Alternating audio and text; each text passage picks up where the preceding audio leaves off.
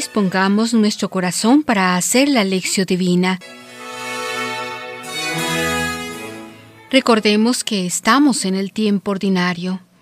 La lectura de hoy es tomada de San Lucas capítulo 11, versos del 5 al 13.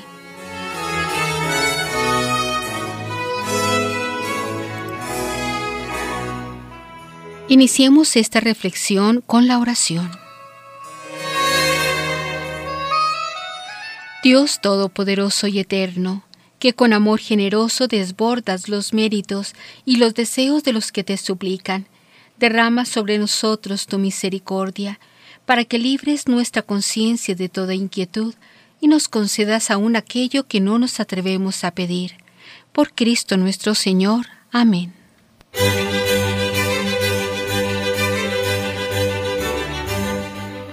Lectura del Santo Evangelio.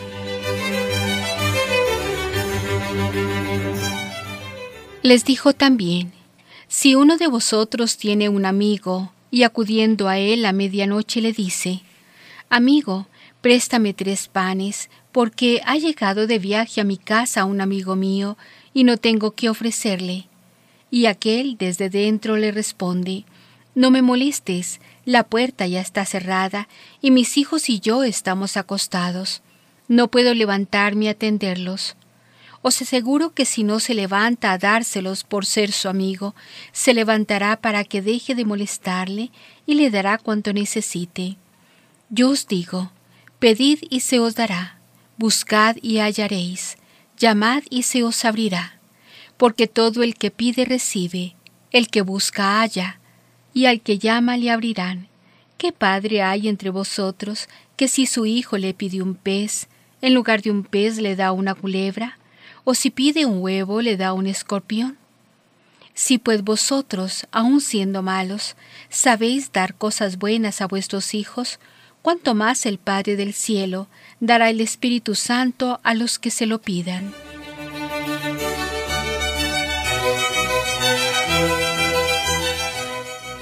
Reflexionemos.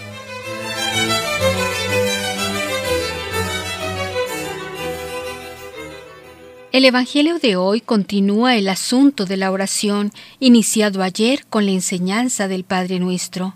Lucas 11, Hoy Jesús enseña que debemos rezar con fe e insistencia, sin desfallecer. Para esto usa una parábola provocadora.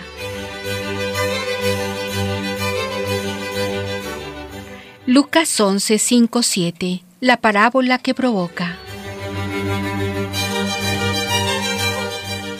Como de costumbre, cuando tiene algo importante que enseñar, Jesús recurre a una comparación, a una parábola.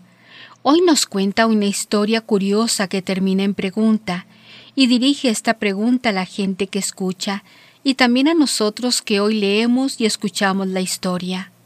Si uno de vosotros tiene un amigo, y acudiendo a él a medianoche le dice, Amigo, Préstame tres panes, porque ha llegado de viaje a mi casa un amigo mío, y no tengo qué ofrecerle.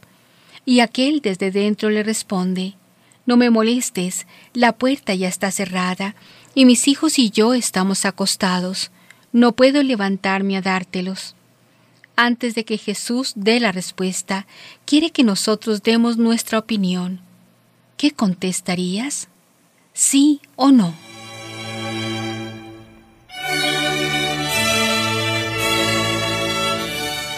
Lucas 11:8 Jesús mismo responde a la provocación. Jesús da su respuesta. Os aseguro que si no se levanta a dárselos por ser su amigo, se levantará para que deje de molestarle y le dará cuanto necesite. Si no fuera Jesús, ¿tendrías el valor de inventar una historia en la que se sugiere que Dios atiende nuestras oraciones para verse libre de ser molestado? La respuesta de Jesús afianza el mensaje sobre la oración, a saber, Dios atiende siempre nuestra oración. Esta parábola recuerda otra también en Lucas, la de la viuda que insiste en conseguir sus derechos ante el juez, a quien no le importa ni Dios ni la justicia, y que atiende a la viuda no porque es justo, sino porque quiere librarse de la mujer inoportuna. Lucas 18, 3, 5. Jesús saca luego unas conclusiones para aplicar el mensaje de la parábola a la vida.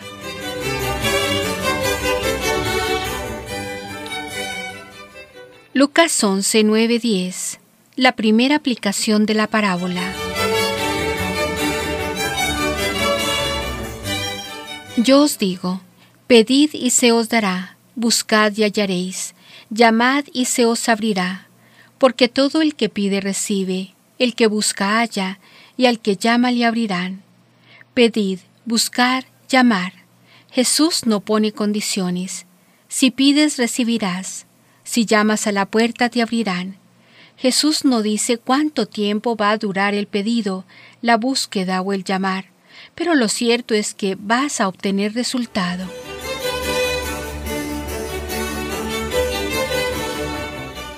Lucas 11, 11, 12. La segunda aplicación de la parábola. ¿Qué padre hay entre vosotros que si su hijo pide un pez, en lugar de un pez le da una culebra, o si pide un huevo le da un escorpión? Esta segunda aplicación deja ver al público que escuchaba las palabras de Jesús y la manera en que Él enseña en forma de diálogo. Él pregunta, ¿Tú tienes hijos? Si te pidió un pez, ¿le das en cambio una culebra? La gente responde, no. ¿Y si pide un huevo, le das un escorpión? No. Por medio del diálogo, Jesús implica a la persona en la comparación y por la respuesta que recibe, las compromete con el mensaje de la parábola.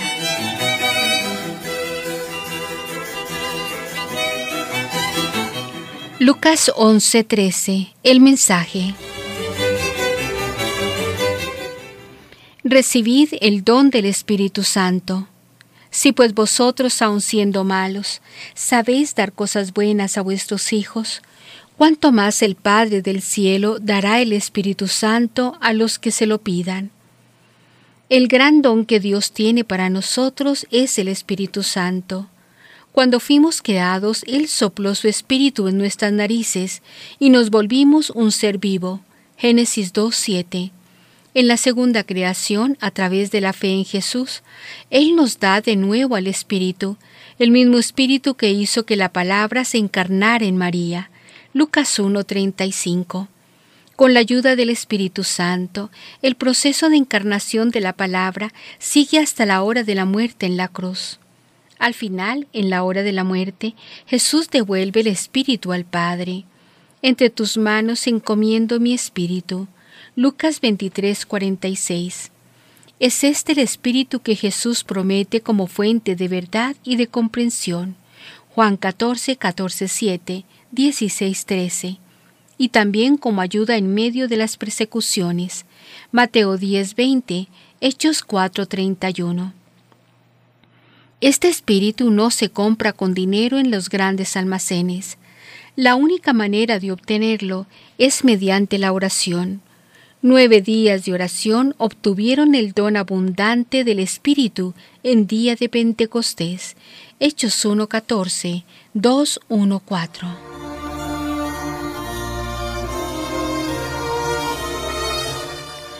Para la reflexión personal. ¿Cómo reaccionas ante la provocación de la parábola? Una persona que vive en un piso pequeño en una gran ciudad, ¿cómo respondería? ¿Abriría la puerta?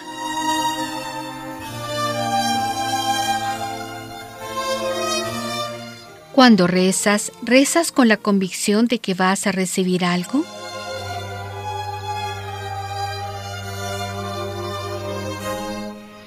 Concluyamos este momento de reflexión con la oración.